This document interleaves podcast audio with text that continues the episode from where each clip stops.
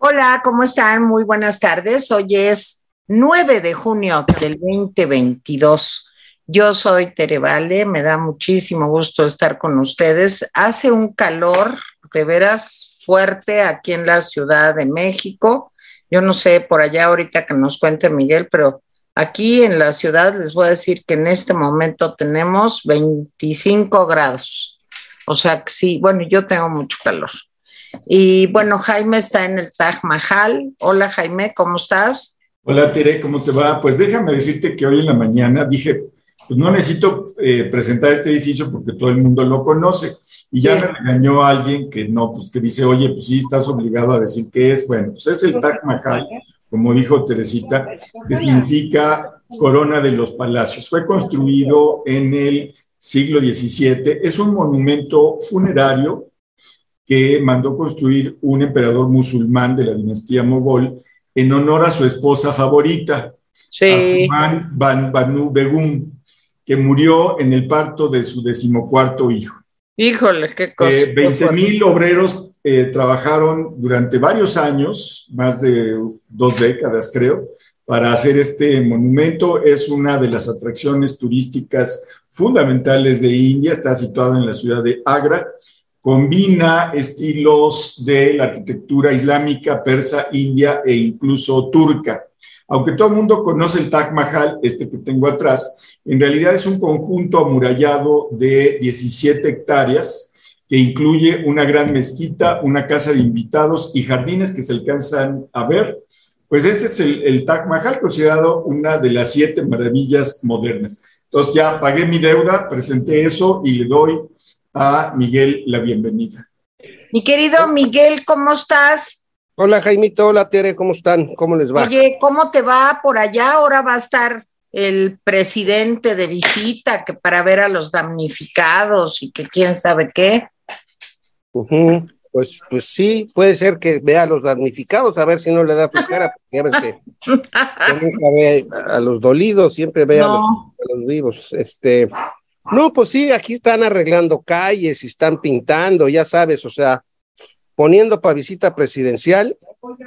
Tenemos tormenta tropical este, ligera, pero tormenta tropical al fin, no ha dejado de llover desde ayer. Y ya, eso es todo. Aquí estamos a 30, a 30 grados, pero como el vientecito está corriendo, no se siente calor. Bueno, qué bueno. Pues órale, Jaime, vamos. Bueno, dos notas importantes que no tienen que ver. ¿Qué no se trató en la mañanera y que era importante que se tratara? El primero, no se habló para nada de los planteamientos de la cumbre. Para nada se mencionó el llamado de Biden a defender la democracia. Es como un mensajito a López Obrador para decirle, oye, pues no se te olvide de qué se trata esto. ¿Sí? Eh, y no solamente eso, sino muchas otras cosas que se trataron en el día de la inauguración formal. Tampoco se menciona que México le disputa a Tailandia el primer lugar ¿sí? en la pornografía infantil. La ONU eh, pues señala que el 60% de la pornografía infantil que se distribuye en el mundo, adivine usted de dónde, en dónde se produce. El 60% de la pornografía infantil en el mundo se produce en México. Tampoco se habla de la masacre ocurrida en Salamanca, de un grupo de jóvenes que había ganado un concurso en la escuela, que estaban celebrando tomando un refresco ¿sí? y que ese concurso les abría las puertas para la universidad. Y una señora que salió a comprar a la tienda, la, los acribillaron asesinándolos a todos, allá en Salamanca, Guanajuato. Así están las cosas. Bueno, pues eh, un par de satélites eh, europeos detectaron que eh, Pemex liberó a la atmósfera miles de toneladas de gas metano desde una plataforma petrolera. Eso no nos lo dice el presidente. Y eso ocurrió el pasado diciembre. Dice que fue una de las emisiones más grandes en la historia del Golfo de México. Ahí están, 4.000 toneladas de gas metano. Es un gas que ayuda al calentamiento global, incluso peor que el dióxido de carbono. Entonces, y bueno, como detalle, resulta que va por México la coalición dice que está en una especie de pues, huelga, huelga constitucional, le llaman moratoria constitucional, y que no van a aprobar nada, absolutamente nada que tenga que ver con el, eh, la, los cambios a la constitución. Se lo están dedicando a López Obrador y dice, dicen los de Va por México que los quiere dividir, ¿sí? por lo que dijo hoy, que ya hablaremos de hecho de más adelante. A ver, eh, primer tema de los muchos que trató. O sea, trató el derecho a la salud, el avión presidencial, que yo ya me huele que se lo quiere regalar a, su, a su hermano Fernández, presidente de Argentina, porque dice el presidente que está muy destartalado el avión que utiliza Alberto Fernández y que cómo va a permitir eso con uno de sus hermanos. Habló de la oposición, de la inflación, tiene un tiro con legisladores estadounidenses en el que ya se metió el embajador de López Obrador en Estados Unidos, que en Salazar, ¿sí? Y pues se habló de cero impunidad y de Oaxaca. El presidente dijo que a lo mejor visita a Miguel en la tarde para ver que, cómo está, si sobrevivió. es gran atención. Bueno, entonces, sobre el derecho a la salud, nada más le digo una cosa, ¿sí? Le preguntaron al presidente, le, dijeron, oiga, pues fíjese que todavía faltan medicamentos y fíjese que todavía están cobrando la atención y fíjese que todavía, y resulta que el presidente dijo, bueno, bueno, bueno, dice, es que veníamos de un pasado muy corrupto, ¿sí? Pero dice, a más tardar en un año, la atención médica y los medicamentos se otorgarán de manera gratuita y universal en el sector de la salud. lo que sí les voy a decir es, hoy reconoció que se tiene una cobertura del 90% de los medicamentos. Nomás le voy a decir una cosa, ¿sí? Diciembre de 2018, diciembre de 2019, 2020 y 2021, tres años, seis meses, ¿sí? Tres años, seis meses en los que cada año nos dice, ya al final del año vamos a dar atención gratuita y medicamentos a todos, ¿sí? Y eso es lo que nos dice cada año. Es como los letreros de las tiendas Hoy no se fía, mañana sí. Yo le puedo apostar que dentro de, que a finales de diciembre, incluso en junio del año, del año que entra, no va a ser cierto eso. ¿Por qué? Porque el, sector salud está terriblemente contaminado por burocracia que afecta a médicos eh, y pacientes. Es una desgracia que eh, el presidente no se meta en serio ¿sí? a cambiar el sistema de salud, que, que no se agilite, que no se den de veras una serie de medicamentos carísimos, porque además, si usted toma un medicamento carísimo y ya no puede pagarlo y va a cualquiera de estos ISTE, Seguro Social, etcétera, y dice, oiga, yo tengo este, ah, no, no se lo puedo dar. ¿Por qué? O una, porque no lo manejamos, o dos, porque no lo ha visto el especialista y no se preocupe, el especialista lo puede ver el año que viene. Así las cosas. Miguel. Pues, eh, pues sí, no, no, no está bonito el ambiente, no está bonita este, las circunstancias. No, tenemos una serie de deudas pendientes que, pues, que están ahí. Lo del avión yo creo que ya es una chunga. La verdad es que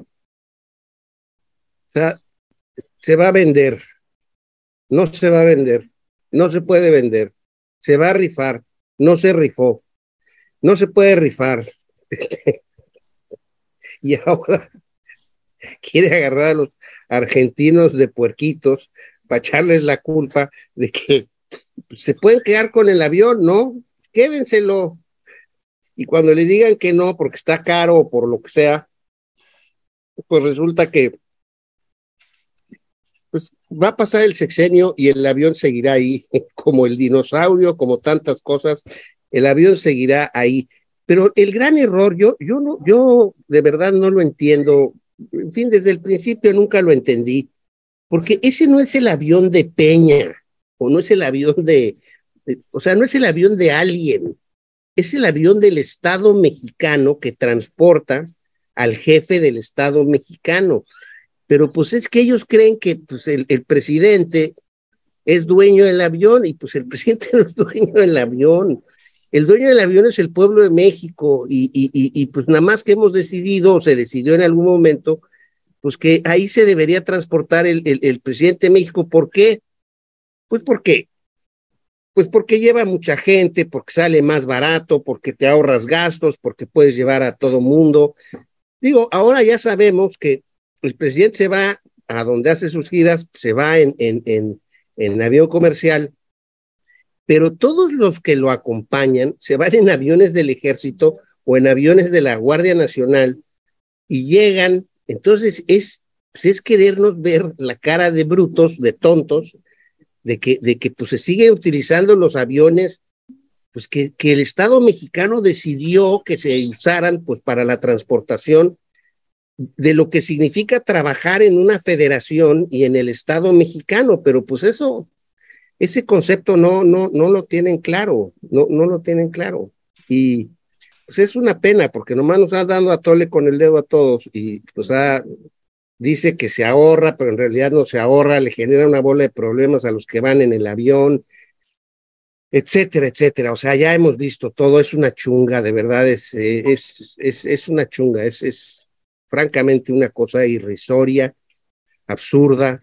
O sea, si no, si no podemos reconocer los mexicanos que el presidente de México necesita un transporte para moverse alrededor de este país tan grande, pues es francamente, pues no entender nada, absolutamente nada. Es, es querernos parecer a una república bananera eh, que ahorra dinero yendo en, en, camioneta mil kilómetros, ¿no? Y entonces pues, el tiempo presidente, pues vale cacahuate. Si se avienta diez horas en la camioneta, pues se las avienta. En fin, de la inflación, yo estoy muy preocupado porque se ha reunido dos cosas que son muy graves, que es la falta de inversión con la subida de precios. Y además una subida de precios que no parece que vaya a ceder pues en los próximos meses. O sea, ya se está hablando de que va a, reducirse o, la inflación a, digamos, a niveles de prepandemia pues por ahí del 2023 o 2024 incluso. Entonces, es un problemón porque en efecto los, eh, los empresarios en el clima que ha generado el presidente no están invirtiendo y, los, y, y, y, el problema es uno más grave, que es que en el fondo las empresas están peleando por ingresos. Esta no es una inflación generada por demanda, es una inflación generada por, por oferta, porque perdieron tanto las empresas durante la pandemia que lo que están haciendo es tratar de recuperar ingresos elevando precios de sus productos. Entonces, es un asunto muy complicado, la verdad, y, y, yo no veo a un experto real atendiéndolo, lo cual me preocupa mucho. Y bueno, lo de la salud, pues, ¿para qué le añado a lo que dijo Jaime? O sea, llevamos tres años, el problema no se ha resuelto y no se ha resuelto porque no saben en qué consiste el problema y el problema consiste en que no hay distribución, ni hay mecanismos de compra eficaces ni eficientes y entonces pues así vamos a seguir. Yo lo aseguro, todo el sexenio. O sea, todo el sexenio no va a haber medicinas. Y eso pues, es una burla no solo a las promesas, sino, digamos, a la población de México. Tere, ahí te lo dejo. Híjole, pues me dejan un paquete muy fuerte porque realmente a mí me pareció infame la mañanera de hoy, el pleito que trae el presidente con los senadores eh, de Estados Unidos, me parece algo más que lamentable. ¿Qué tiene que estar haciendo el presidente con ver que si tienen muchos años, que cuántos años tienen en el Senado, que, o sea, ¿qué le importa? No es su país, no es su Congreso, debería de atender los enormes problemas que tenemos aquí. Ya se está hablando de que el Banco de México, hablando del tema de la inflación, que sí es algo muy serio para México, que el Banco de México va a subir punto 75 puntos base. O sea, ¿se acuerdan que la vez pasada primero subieron punto 25 luego punto 50, ahora punto 75. Y bueno, pues es que no queda de otra que poner el dinero muy caro porque la inflación va para arriba y para arriba. Yo ayer inocentemente, pero ya lo comprobé, dije que el aguacate estaba a 100 pesos el kilo, ¿no? El aguacate está en 120, 130 pesos el kilo, dependiendo de dónde, de en qué colonia, porque dependiendo de las colonias también suben o bajan un poco los precios. Entonces, realmente la situación de la inflación pues nos enfrenta a una situación económica muy difícil, pero no en la macroeconomía, no allá en los cielos, no, no, no. Aquí cuando eh, ustedes y yo vamos a hacer la compra para la semana y de pronto te encuentras con que lo que gastabas antes pues ya no te alcanza y la inflación sigue para arriba. 7.69%, si no recuerdo mal, se dio a conocer el día de ayer. Entonces, todo el paquete del presidente de que los 24 productos y que ta, ta, ta, pues de veras, este, a ver, Jaime, ¿qué es lo que no? Dime, que no, La inflación no va para arriba, nomás aclararte. Ayer, no, sí va para arriba. Bueno. a ver, dime. A ver, ayer lo que salió es que durante mayo la inflación estuvo en 7.65. Ajá. Es 0.03 menos que en abril. O sea, no, no va para arriba, o sea, bajó, aunque eh, déjame decirte que los expertos dicen pues fue una reducción muy marginal. Así es. Pero reducción al fin. Ahora, se calculaba que con las medidas que se habían tomado, la inflación debía bajar a 7.61 y no, no bajó a 7. No se logró.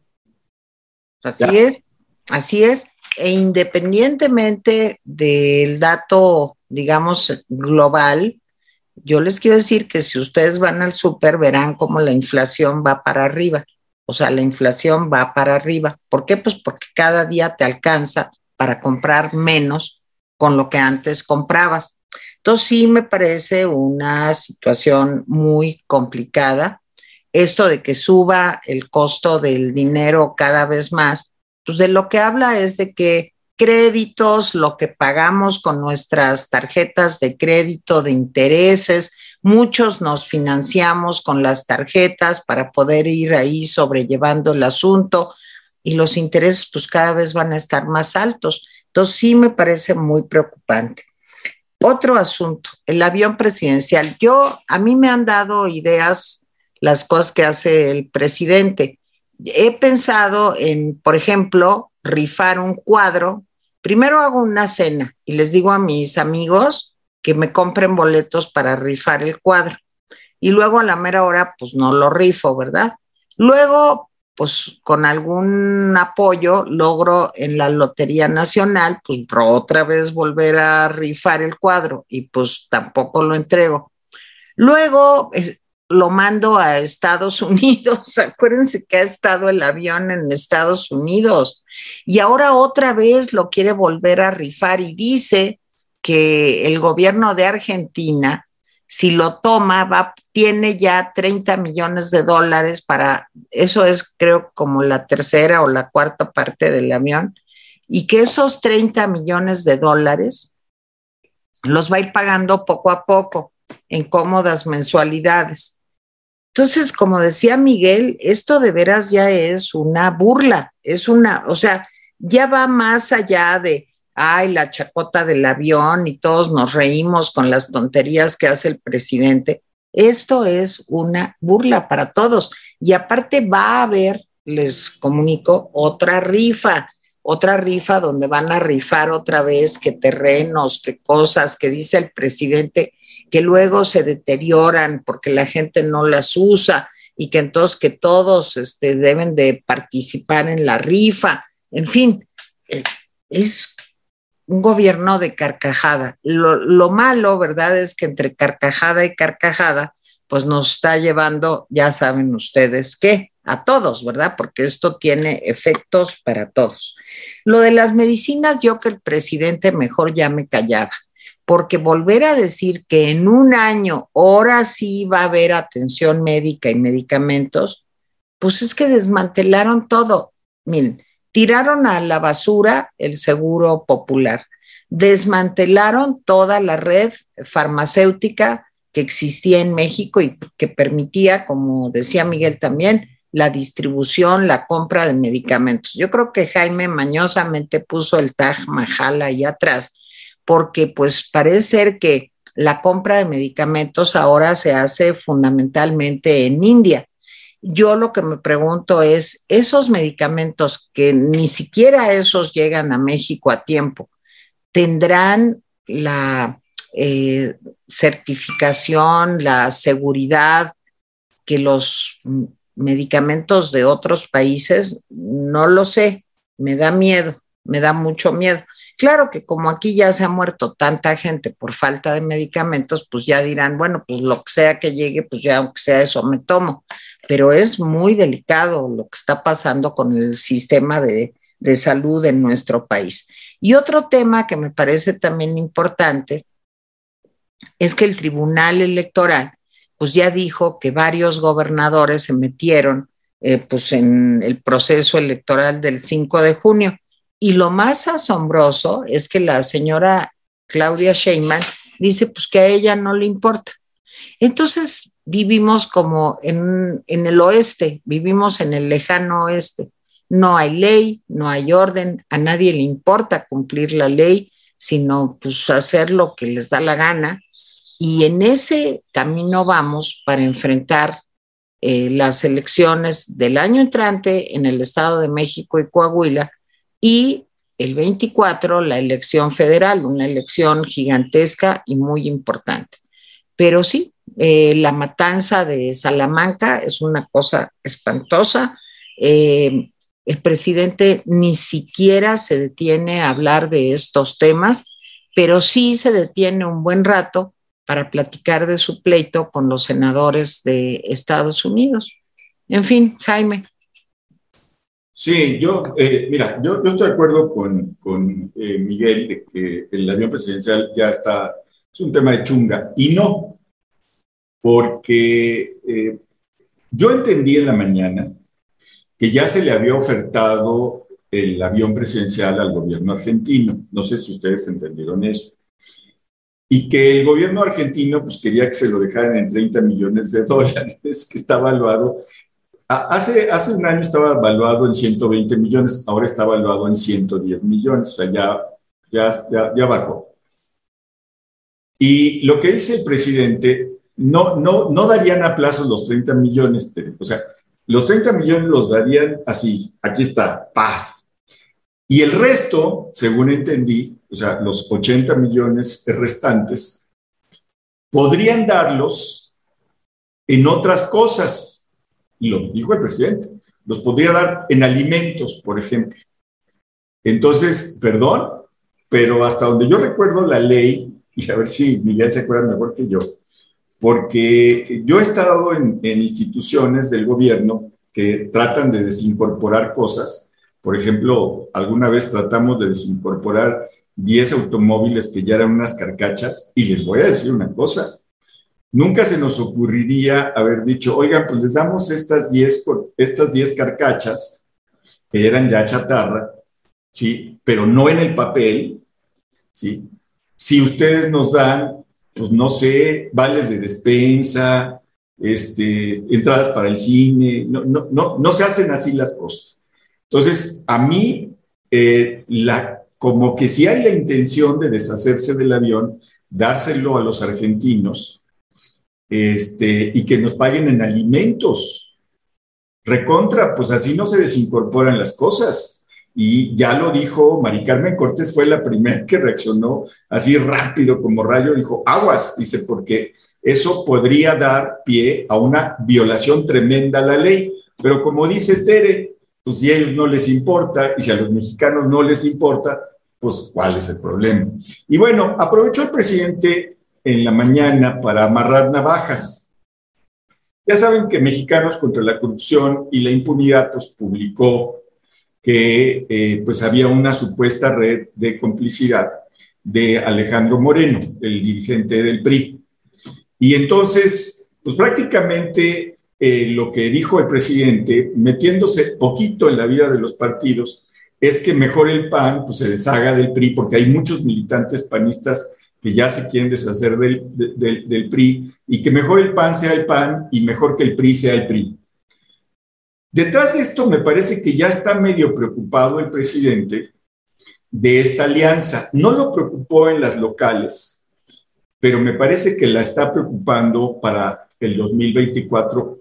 Yo no sé por qué, pero puede ser que lo esté preocupando, porque esta intención de que la alianza se deshaga me parece muy sospechosa, muy sospechosa. Nomás como, como dato, pues eh, para mi sorpresa, y lo, y lo digo bien, estaba viendo el reporte de la inversión extranjera directa en 2021 y resulta que México quedó en el top 10 de naciones que más recibieron durante 2021 inversión extranjera directa. Digamos que es una buena noticia. ¿Sí? Recibió 32 mil millones de dólares en 2021, sí, pues que sí son más que lo que se recibió en 2020, cuando se recibieron 28 mil millones de dólares de inversión extranjera directa. O sea, digamos, es buena noticia y quedamos en el, en el top 10. Claro, la inversión se había caído en todos lados y bueno, pues nuestros competidores están muy por arriba, somos el lugar 10, pero bueno, todos los demás están por arriba. Estamos hablando de Estados Unidos, estamos hablando de China, estamos hablando de Singapur, de Canadá, de Brasil, etcétera. Pero bueno, digamos que estamos ahí. Claro, parece una buena noticia, qué bueno que, se recibió esto de inversión extranjera directa. Nomás hay que tener claro que incluso con eso no estamos en el nivel de 2019, que fue un año posmalón para la economía. Entonces, eh, este, bueno, pues así está esa cosa. Este, lo de la inflación, yo nada más digo que el presidente sigue presumiendo lo de las gasolinas, que gracias al, subsidio no se ha, pues, incrementado, no ha pegado tanto el factor inflacionario. Es cierto, ha sido algo fundamental, va a costar muchísimo dinero, como ayer decía Tere, pero eh, pues se, evita esto. Pero sí, eh, eh, no se puede evitar, por ejemplo, otros fenómenos que le van a pegar sobre todo a la clase media. Entonces sí, le van a pegar más fuerte a los sectores de más bajos ingresos, pero la clase media no va a salir indemne de esta situación. ¿Sí? No va a salir indemne. Entonces ahí eh, eso más el riesgo de la hambruna. Ayer Ter y yo hicimos un, especial de, de, la hambruna en la, en la tarde en la noche, perdón, eh, y resulta que hoy la OCDE se suma a la FAO y a la CEPAL y dice, ay nanita, tenemos temor de que la crisis se convierta en una crisis de hambre. Y ahí se las dejo, hablaré después del tiro con legisladores estadounidenses. Como dicen ahora, hay tiro, hay tiro con los legisladores este, e insisto, que en Salazar, el embajador de, López Obrador en Estados Unidos, pues ya se puso de su parte. Eh, esa es lealtad, chingado. Miguel. Jaime, este, voy a empezar por esto de los senadores, que es, es un tema muy delicado. Eh, el presidente no, no entiende cómo funcionan los Estados Unidos y no entiende cómo se resuelven las cosas entre Estados Unidos y México. si el presidente se lanza, como ya se lanzó, a cuestionar a los senadores, está haciendo una, está haciendo dos cosas que son particularmente graves. La primera es que está eximiendo al presidente Biden de cualquier política que, se, que el gobierno estadounidense tome frente a México. ¿Por qué? Porque el, el, compañero Biden tiene la obligación de mantener un cierto tipo de relaciones con México y entonces él resulta culpable si las cosas no salen o no salen bien o hay decisiones jurídicas o de imposición de, pues, de aranceles o lo que sea, el presidente Biden saldría como culpable de la mala relación con México. Sin embargo, si el presidente López Obrador ataca a los senadores y los senadores logran consensos para imponer sanciones, Biden no se va a poder meter, porque allá, entre otras cosas, la ley sí cuenta.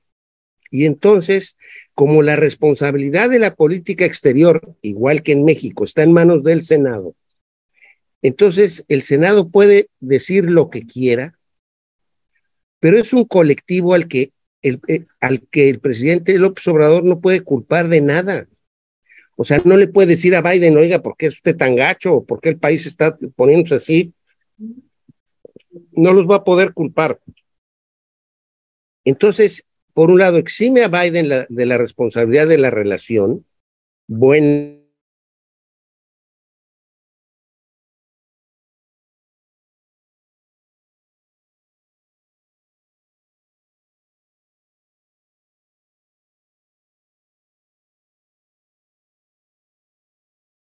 que puede uno hacer es atravesarse en la agenda de estos senadores. O sea, el presidente no le está haciendo ningún favor a México. Al contrario, lo está poniendo en un gravísimo riesgo, en muy, muy serio riesgo, por lo menos a nivel comercial y por lo menos en alguna que otra cosa importante, por ejemplo, la política de migración y la política eh, frente a, pues, a las obras que hemos acordado Estados Unidos y México para hacer eh, en las fronteras y ver cómo controlamos eso. Porque el Senado tiene facultades para dictar políticas en materia de política exterior y de relación con México a las que está obligado Biden a seguir. Entonces, muy mal favor, muy mala estrategia, pésimo, o sea, un muy pobre y lamentable conocimiento de, cómo funciona la política en Estados Unidos y, y, y, y, un grave riesgo muy delicado para, para los mexicanos y para la República Mexicana. La verdad, a mí me parece una irresponsabilidad increíble, o sea, una irresponsabilidad absoluta que porque no puede guardar silencio este señor, nos esté poniendo en riesgo a todos los mexicanos. Lo del aguacate, y nada más hablo lo del aguacate y lo de la tesorería, porque sí me parece que son dos temas muy importantes. E, en, el, en términos de lo del aguacate, eh, este es un claro ejemplo de cómo el presidente no puede conectar dos ideas o dos problemas que, que tienen influencia. El aguacate está subiendo, entre otras cosas, porque el crimen organizado tiene secuestrados a los dueños de las plantaciones de aguacates, pidiéndoles derechos de piso. Y no solo eso, cuando las tiendas de distribución de alimentos se dieron cuenta de que el aguacate estaba siendo comercializado por la, por la delincuencia organizada, decidieron no comprarles.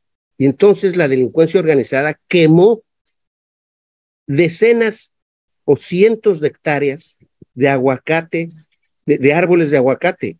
Por eso no hay aguacate, porque la política de control y de combate a la delincuencia organizada no la conecta el presidente con, el problema de la inflación y de, los y, de cómo se comporta el mercado del aguacate. Entonces, fallar en seguridad afecta el precio del aguacate como afecta el precio del limón. Pero al presidente nomás no le entra la conexión y, no se da cuenta de que en la medida en la que estén secuestrados dos cultivos importantísimos para la, para la canasta básica del mexicano, secuestrados por el crimen organizado, pues entonces vamos a tener precios fuera de, fuera de mercado, fuera de lo que normalmente debió haber sucedido o debería suceder. Y la última que me preocupa es esto de la desincorporación de bienes. Hay unas reglas en una ley que se llama la ley de desincorporación de bienes, que, hay que seguir como procedimiento para deshacerse de las cosas que hay que deshacerse. Si no se hace, suceden dos cosas. Primero, los funcionarios que firmaron que sí se podía poner en una rifa un terreno, una casa, un lo que sea, se van a ir al bote se van a ir a la cárcel porque están cometiendo un un atentado contra el patrimonio del Estado mexicano.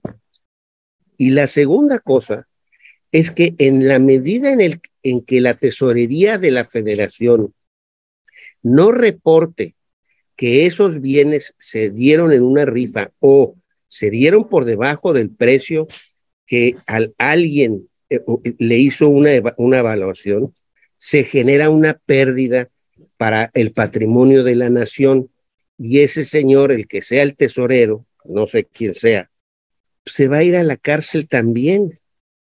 Entonces, que el presidente no entienda es eso mínimo, me parece muy serio, muy delicado y obviamente debe tener temblando a los funcionarios involucrados en el asunto, porque si no quieren firmar, pues el presidente los va a correr y si firman, entonces van a ir a la cárcel.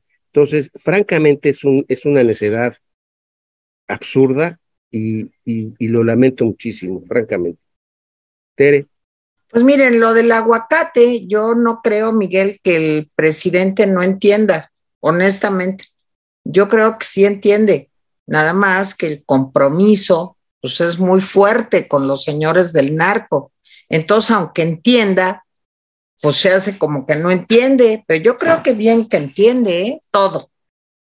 Y a lo mejor ahora sí que no entiendo por qué no entiende lo, lo, de la desincorporación de los bienes, pero debe de haber ahí también alguna razón tenebrosa. Lo del aguacate, ahí sí yo casi podría asegurar que el presidente bien que entiende. Lo que pasa es que, pues, ¿a qué se mete? O sea, pues él tiene sus acuerdos, sus compromisos y pues digo, ¿para qué va a andar eh, protegiendo y haciendo si se van a enojar los señores del narco? Entonces, pues mejor no.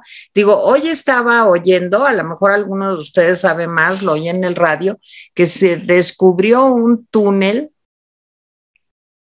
fronterizo entre México y Estados Unidos eh, de 300 metros, creo, con aire acondicionado, una obra de ingeniería maravillosa este, y pues aquí nadie, ¿cuándo han encontrado un túnel? Pues, digo, pues de chiripazo, en fin, pues, pero pues no, no pasa nada. Imagínense cuánto tiempo se lleva construir un túnel de esas eh, características, pero pues, pues no pasa nada y, y pues ahí está, y los señores pues hay que hagan lo que les dé la gana y que maten a quien quieran y en fin, y este, pues, ah, como, como comentábamos hace un rato, pues la ley, cumplir la ley es algo que no le importa al gobierno y que al parecer tampoco le importa a los ciudadanos, porque yo no veo marchas, manifestaciones este, pidiendo eh, pues que se respete el Estado de Derecho y que se cumpla con la ley en cualquiera de sus vertientes. Yo quisiera este, nada más comentar hoy, eh, para finalizar, la marcha enorme que continúa y que viene desde Chiapas y lo que están buscando, les quiero decir que hay muchos centroamericanos, pero también vienen muchos venezolanos que están pues, caminando eh, justo para que esto se dé en el marco de la cumbre de las Américas, pues para ver si pueden conseguir un documento que les permita trabajar en México. Eh, ya olvídense de lo de Estados Unidos. Yo no sé qué va a pasar con estas personas, porque aparte estaba yo leyendo reportajes de la zona y lo que dicen es que si, por ejemplo, una pareja que va con un niño en esta marcha eh, logra juntar eh, para tomar un camión y decir, lléveme a la Ciudad de México, los camiones le dicen pues que dónde está el documento y si no tienen el documento que dice que pueden, eh, digamos, transitar por el territorio nacional, no lo suben aunque tengan el dinero y tienen que seguir camine y camine y camine. Bueno, estas personas yo creo que están viviendo realmente un momento de una eh, violación absoluta de sus derechos humanos. Es un tema que al presidente, hasta yo no sé si habrá hablado el día de hoy de esto, creo que no, pero eh, al menos yo no lo oí. pero sí es una tragedia humanitaria, una crisis eh, que debería de ser internacional, eh, porque realmente es increíble que tanto Estados Unidos como México no abran los ojos y traten de resolver de alguna forma este problema, que no es un problema temporal, que no es esta marcha, aunque esta está bastante grande, sino que es un problema que habría que resolver de fondo. Pero mientras pasa esto y a nadie le importa nada, el presidente se pone sus moños para no ir a eh, la cumbre de las Américas, por ejemplo, para hablar de a de veras en su calidad de jefe de Estado, pues de cómo este problema tiene que ser atendido. Es una masa enorme de seres humanos eh, pues que son todos los días humillados, pisoteados, que están en una cárcel por cárcel tienen el territorio nacional y que ni siquiera pueden trabajar para ganarse la vida porque no está regulada su estancia aquí en México. Entonces, bueno, no sé, una visa una, humanitaria, un certificado de refugio, eh, un salvoconducto. Yo no tengo idea, no, no sé cómo se resuelve eso, pero lo que sí sé es que hay un sufrimiento humano que me parece terrible y que a nadie le importa. Y el presidente no se ocupa de esto. Entonces, bueno, sí creo que vale la pena que pongamos también los ojos en lo que está pasando a lo largo de nuestro país y yo no sé a dónde van, no, no sé qué va a pasar con ellos. Es una situación eh, pues, de una violencia, de una brutalidad contra otros seres humanos, pues, que me parece muy lamentable. Jaime. Bueno, pues en el asunto de los legisladores contra AMLO, contra el observador, el tiro, eh, pues resulta que sí eh, hay pues, cosas de las dos partes. Los legisladores, eh, los tres legisladores y los 15 más que mandaron una carta a Blinken, el secretario de Estado norteamericano, eh, o sea, el senador Menéndez, el, Rubio y Ted Cruz, acusan a López Obrador fundamentalmente de dos cosas. La primera cosa es que tiene una relación oscura con el narcotráfico y ha dejado que grandes porciones del territorio nacional sean controladas por el crimen organizado. Esa es la primera acusación. Me pregunto, ¿tenemos elementos para decir sí, sí, es cierta esa acusación? y sí, sí tenemos elementos. Segundo, ha sido acusado de que está lesionando la libertad de expresión continuamente al atacar a medios y periodistas eh, que lo critican de una u otra forma. ¿Podemos asegurar que esto es cierto? Eso es cierto, o sea, no hay duda. ¿De qué acusa el presidente a estos legisladores? Bueno, los acusa de que apoyan, sobre todo los republicanos, ¿sí? La posesión de armas, ¿es cierto? Es cierto eso. Están apoyando la posesión de armas, incluso para gente de 18 años, eh, sin mayores controles. Los acusa de, haber, de estar, estar mucho tiempo en el Senado de los Estados Unidos. También es cierto eso. Tercero, por lo menos a, Bob Menéndez lo acusa de estar contra el pueblo de, de Cuba. Entonces, ahí les va. Eso no, el, senador y otros senadores están contra el gobierno y la tiranía de Cuba, no contra el pueblo de, Cuba. ¿sí? Entonces, eso quisiera dejarlo claro. Ahora, siendo así las cosas, les voy a decir una cosa. Eso, pues es un asunto entre esos legisladores y sus electores en Estados Unidos. Claro si los electores en Estados Unidos quieren seguir votando por un señor que está a favor de que no haya control de armas, pues ese es su problema de ellos. Eh, digamos, es el pueblo que les da el voto. No llegaron ahí por la gracia del presidente Biden o del presidente Obama. No, no llegaron por eso. Llegaron porque sus electores, mal o bien, con los ojos cerrados o abiertos, votaron por ellos y ahí están. ¿sí? Entonces, ese es un asunto entre los legisladores y sus votantes, no México. En cambio, la acusación que hacen sobre los periodistas y el crimen organizado, esa es una acusación que en efecto es cierta, se puede probar y además es un asunto entre nosotros y el, y el gobierno de eh, México. Y ellos solamente lo están señalando. Sobre la cumbre, dice el presidente López que eh, Obama y Trump sí permitieron que fueran todos los países de América a las cumbres anteriores, nomás que se le olvida un pequeño detalle. Estados Unidos no organizó ninguna de las dos cumbres. No, la, no, lo, no lo organizó. Las organizaron otros países. Cada país que hace su organización tiene derecho a invitar a quien quiera. Y en ese sentido, nos guste o no, pues ese es su derecho. ¿sí? Entonces, sí, en la de Perú, sí, Perú o Panamá, dice, dice López que Panamá, yo estaba entendiendo que era en Perú la de Trump. Dice, pues Trump ni fue, pues no, no fue porque no le interesaba la, la, la cohesión con América Latina, o sea, la tenía sin cuidado. Nos trataba como, ahora sí que como patio trasero, ¿sí? Ahora dice, este, dice Biden que ahora somos el patio delantero y ya no somos el trasero. Ah, ok, interesante reflexión. Pero bueno, más allá de si somos un trasero de otro país o no, este, pues déjenme decirles que Ken Salazar, fueron a entrevistar a Ken Salazar sobre los dichos de los legisladores y qué creen que dijo Ken Salazar, el embajador del observador en Estados Unidos. Dijo, no, dice los señalamientos que hace Ted Cruz sobre que ha entregado el presidente López partes del territorio mexicano a cárteles, pues no, no, no es así, dijo, no, dice eso.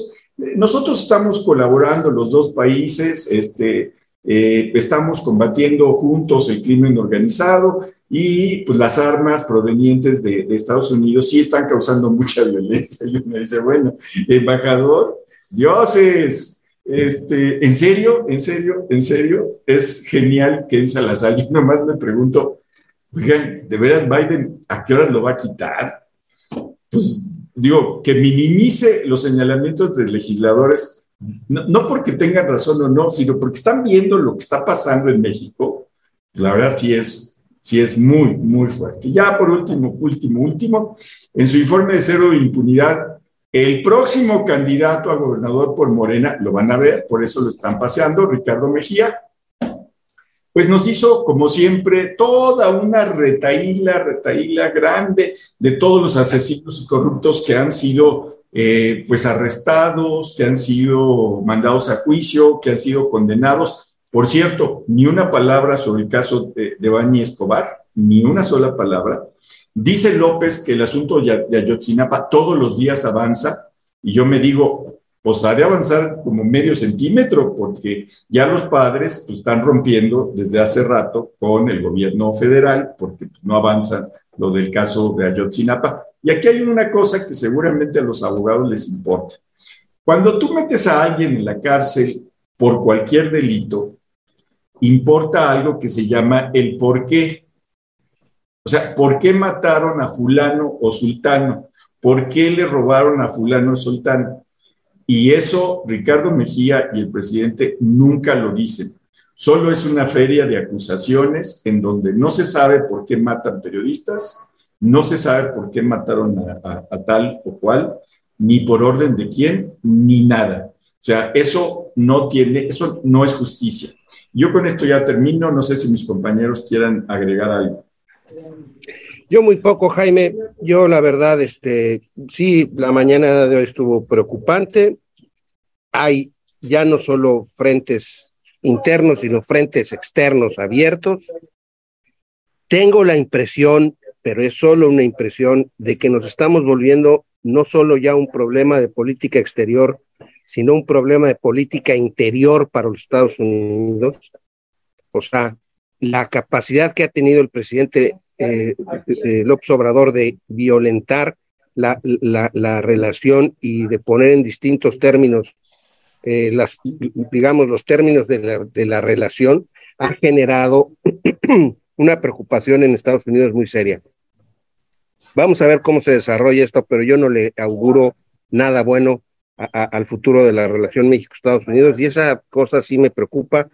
Es nuestro principal socio comercial, es, se supone que somos aliados y estar poniendo eso en juicio todos los días en la calle no le conviene a nadie y menos que a nadie a México. Ese, ese sería, yo con eso acabo. Gracias.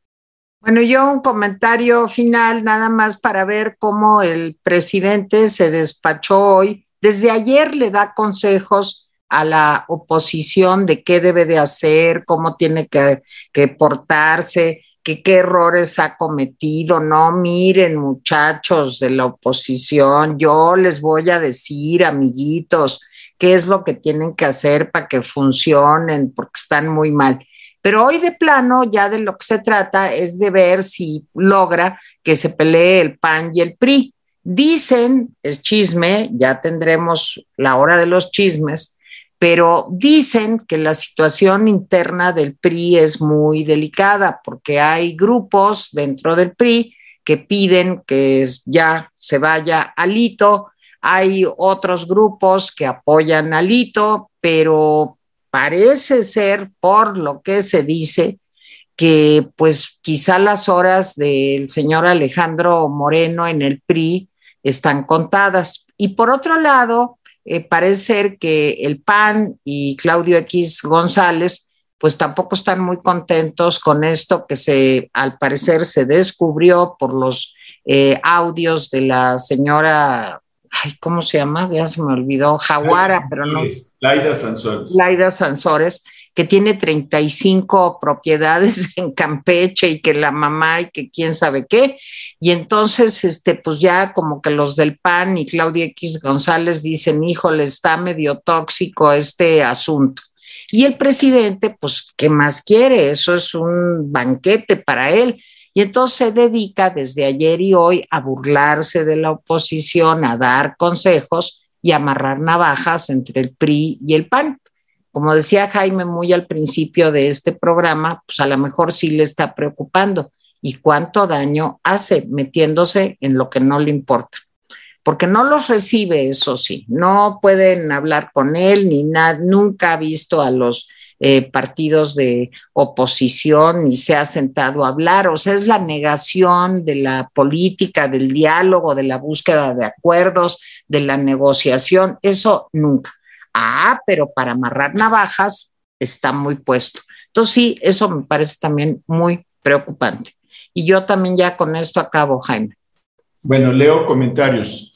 Eh, dice Viquita Pur 456 Casti, dice, el avión presidencial está en un régimen de... no, no te ves, ¿eh? ¿No me veo? No. ¿Soy invisible? Eres invisible. Y el hombre invisible. Ah, ya, ok, ya, ya, ya, ya, ya me veo. Ok. Pur dice, eh, el avión presidencial está en un régimen de, de leasing, ¿cómo va a pasar el contrato Argentina?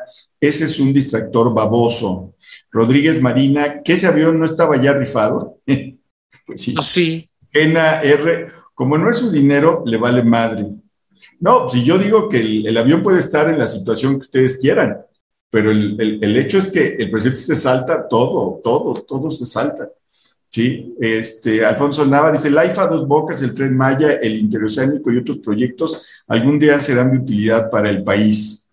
Eh, ok, dice Miguel una cosa que es cierta y eso ya me pasó. Yo, yo trabajé en algún momento con un eh, director general que mandaba a su coordinador administrativo a hacer las cosas como él quería, no como la normatividad mandaba.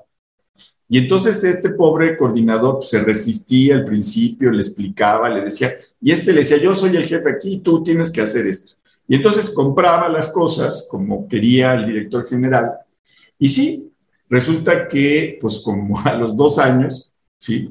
¿A quién creen que la Secretaría de la Contraloría, pues, eh, hizo que se fuera de la administración pública? No al director general, sino al coordinador administrativo, porque él había puesto la firma. Tiene razón Miguel, quien pone la firma se pone en riesgo. Pero bueno, así las cosas. Federico Castro Rayas nos, nos escribe desde Nesa. 25, digo 57 Beto, dice el avión es propiedad de Banobras y se le renta a la defensa, según escuché, que así lo hizo el presidente Calderón, Eloisa Yakov, ni para el rastro para hacer cuerdas de guitarra. Eh, Teporingo opina y comenta, cabeza de pañal, está desesperado, ya se acabó el dinero y le sale a reducir su ignorancia de los procesos, además de su vandalismo porril, que es parte de él. Rocío Herbert, hola rapidines, yo no encuentro forma de ganar sin alianza. Yo tampoco. Este, es decir, la alianza no te garantiza que ganes, pero la no alianza pues te garantiza que no ganes. Arturo Rojas lamenta López que por el voto de un senador de Estados Unidos no se pueda unir al continente. Toda esa política popular egoísta en favor de los intereses creados debe hacerse a un lado. No más que no es cierto, no es por el voto de un, senador. Sonia Leal, gracias Arturo por toda la información. Cita Mainú, al rato se lo vamos a regalar a Cuba. No, regalar no, pues eso que no. Eh, Arturo Rojas, y se debe pensar en el pueblo. Junoy, saludos a todos. Buenas tardes, amigos. Saludos y abrazos. Irma Stover, eh, también nos escribe desde Alemania, este, 57 Beto, a Cuba como para qué. Arturo Rojas, nacionalizado estadounidense, va a votar por un candidato que rechace a México, que discrimine a los mexicanos, expresa y lamenta López. Eh, Anónimo eh, dice, qué ridículos escuchan defendiendo a corruptos del PRIAN. Pues sí, pero aquí nos estás escuchando, Anónimo pues qué bueno que nos estás escuchando, a ver si aprendes algo. Ari Fuentes, eh, que saluda a Yunuen, eh, Yunuen que saluda a Chio. Bueno, ¿y a nosotros quién nos saluda? nadie, nadie. Sonia Leal saluda a Yunuen. Oye, ya están saludándose todos. ¿Y nosotros qué? Un saludito a Teresita, un saludito a Miguel, uno a mí. Bueno, Ricky Ricón, que regrese Peña Nieto. Sí. Es, lo mismo que, dice López, pero que regrese lo que se robó, dice él. Bueno, a ver, ¿quién más está? Este, eh, Clyde Sampaio, saludos desde Sao Paulo, Brasil, saludos hasta Sao Paulo, Brasil. Alfonso Nava dice que Anónimo es un perro del mal. Ay, qué pesado es. Neri Edith Cruz Castro, tienes razón, Sonia. Se le extraña a Esencias, exacto. Yo iba, yo iba a saludar a Esencias, voy a escribirle hoy. Este, ¿Qué más? ¿Qué más? Eh, eh, a ver, es que estoy saltándome los saludos porque no hay saludos para nosotros. Enrique Ortiz Cortés dice, Aganimux es otro, es otro glúteo veloz pejista. Bueno, Angélica Ramos Méndez, Jaime y siempre un, paso adelante. Muy bien por su programa de Hambruna. Sí, gracias, Angélica. Sí, fue, fue un tema bueno. Yo pensé que, que iba a ser un tema pesado, y sí es un tema pesado y difícil de, tratar, pero era un tema necesario. Denise, Maribel Pineda, Elecos, eh, Olga Félix dice, buen, buen día, Tere, Jaime y Miguel, desde que empezó la pandemia se subieron los precios de medicamentos y la comida y de ahí no se detiene. Cierto, Olga, pero recuerda que ahora se aceleró esa subida de precios, ¿sí? Y tiene razón, Teresa, los datos de la subida de, eh, pues, la, digamos, el, índice nacional de precios al consumidor, pues sí bajó 0.03. Ahora de que tú vas al supermercado, pues tú no compras viajes al extranjero en el supermercado, ni compras, no, tú lo que vas a comprar chiles, jitomates, papas, y eso sí subió de precio bastante y bastante rápido. A ver, este, ¿quién más? Eh, a ver, este, Miguel, ¿nos vas a dar una receta? Pues no me dejas terminar. Perdón, es que era para cubrirte. Ah, no, pues todavía es que casi no veo. Yarisa Cambero, hola amigos Rapidín, saludos desde Oregon, saludos. El presidente Obrador no le importa la salud de los mexicanos, por eso no le da medicina a los mexicanos que estamos en el extranjero. Este, Arturo Rojas dice, eh, Yaritza Cambero, saludos. Ya ven que están saludando, pero a nosotros no. Eh, en fin, bueno, pues así están, están muchos. Eh, yo les agradezco, está Rocío Herrera González. Este, dice que si va a compartir recetas Miguel, pues a lo mejor sí. Ahorita le vamos a preguntar. Y yo simplemente le recuerdo, a ver, esto nos regaña Gabriela constantemente y ya lo voy a decir. A ver, serios, serios. no están eh, ni la mitad de lo que nos están viendo han dado dedito arriba. Por favor, si les gustó, dedito arriba. Si no les gustó, pues no, pongan dedito arriba. o pongan dedito abajo. Pero si les gustó, pongan dedito arriba. Dos, si les gustó, mándenselo a sus amigos. ¿sí? Y si no les gustó, mándenselo a sus enemigos, el link con nosotros. Entonces, pero mándenselo a todos. Necesitamos crecer, estamos creciendo, pero muy, muy poco. ¿sí? Eh, ahorita Teresita nos va a hablar de su artículo, pero además de eso, fíjense lo que, lo que dice Gabriela, a ustedes se les olvida decir que donen, aunque sea poquito. Dice que va a ser un tutorial porque mucha gente no sabe cómo donar. Entonces, que va a ser un tutorial, dice Gabriela, para explicar paso a paso cómo se puede donar por los super stickers o por OXO, cosa que le vamos a agradecer que va a ser un video, ella va a aparecer y va a decir, miren así, ta, ta, ta. Entonces, este, pues va a ser maravilloso. Ya, ya estoy cumpliendo una instrucción.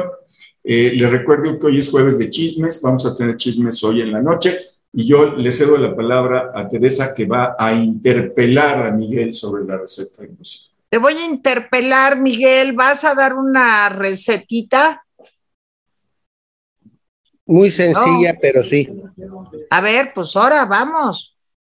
Miren, con frecuencia se nos antoja hacer pizzas. Sí.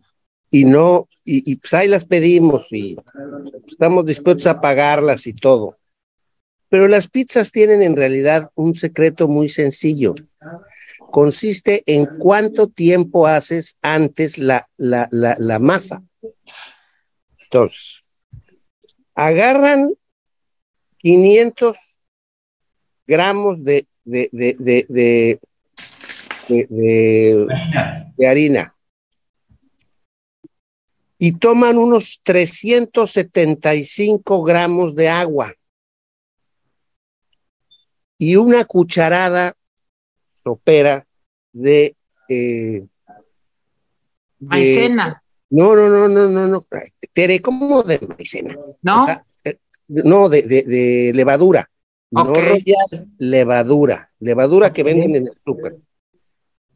Una cucharada, media cucharada sopera de sal y dos cucharadas de aceite de olivo. Lo echan todo y lo mezclan y lo dejan descansar por lo menos ocho horas. Ándale. Lo ponen en un bowl, lo tapan y lo dejan descansar ocho horas. Y después de hacer eso, a las ocho o diez horas, sacan esa masa, la hacen rollo y la parten, pues creo que les va a dar como unos cuatro pedazos. Y entonces esos cuatro pedazos los extienden con los dedos. O sea, no necesitan hacer eso de las caricaturas de que vuela la pasta. Los extienden.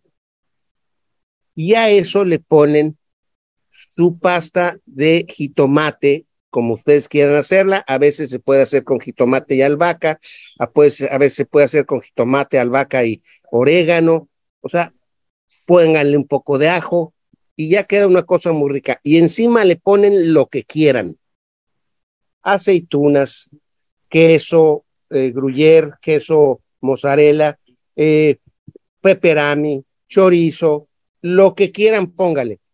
Y lo meten el horno tiene que estar súper caliente, a, a, los 300 grados que da el horno, tiene que estar súper caliente y lo meten 15 minutos. Nada más. Nada más. Bueno, ahí te va. Medio kilo de harina, 350 de agua, una cucharada de levadura, media cucharada de sal y qué más y dos cucharadas de, de, de, de, aceite de oliva. Y dos cucharadas de aceite de oliva. Lo revuelven todo y lo meten al refri o afuera. No, déjenlo afuera. A, a, a, tapadito, con tapadito, un trapito. Con un trapito. Ok, y esa es la masa para hacer la pizza, que es lo más difícil. Y ya luego le echas la salsa de jitomate, el queso que tú quieras, aceitunas, alcaparras, o pepperoni o este, no sé, lo que sea. o lo que quieras, sí. Salami, lo que sea. Ajá. ¿Y la has hecho, Miguel? ¿O es solo una presunción? La hago por lo menos una vez por semana. ¿Y te gusta? Ah, no, bueno, aquí, o sea, ha habido mujeres incluso más jóvenes que yo que caen fulminadas de amor por la pizza que les hago. Ok.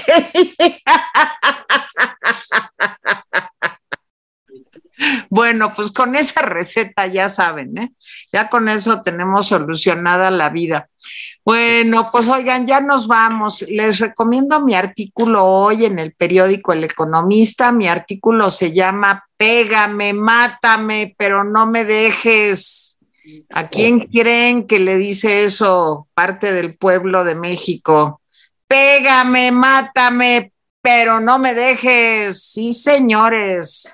Eso dijeron en algunos estados de la República el domingo pasado. Entonces no se lo pueden perder, de verdad está muy divertido. Mañana lo vamos a subir grabado. A Miguel ya ni le decimos que grabe sus artículos ah. porque no nos hace caso. Ya, ya, ya lo voy a hacer. Lo próximo lunes lo, lo hago.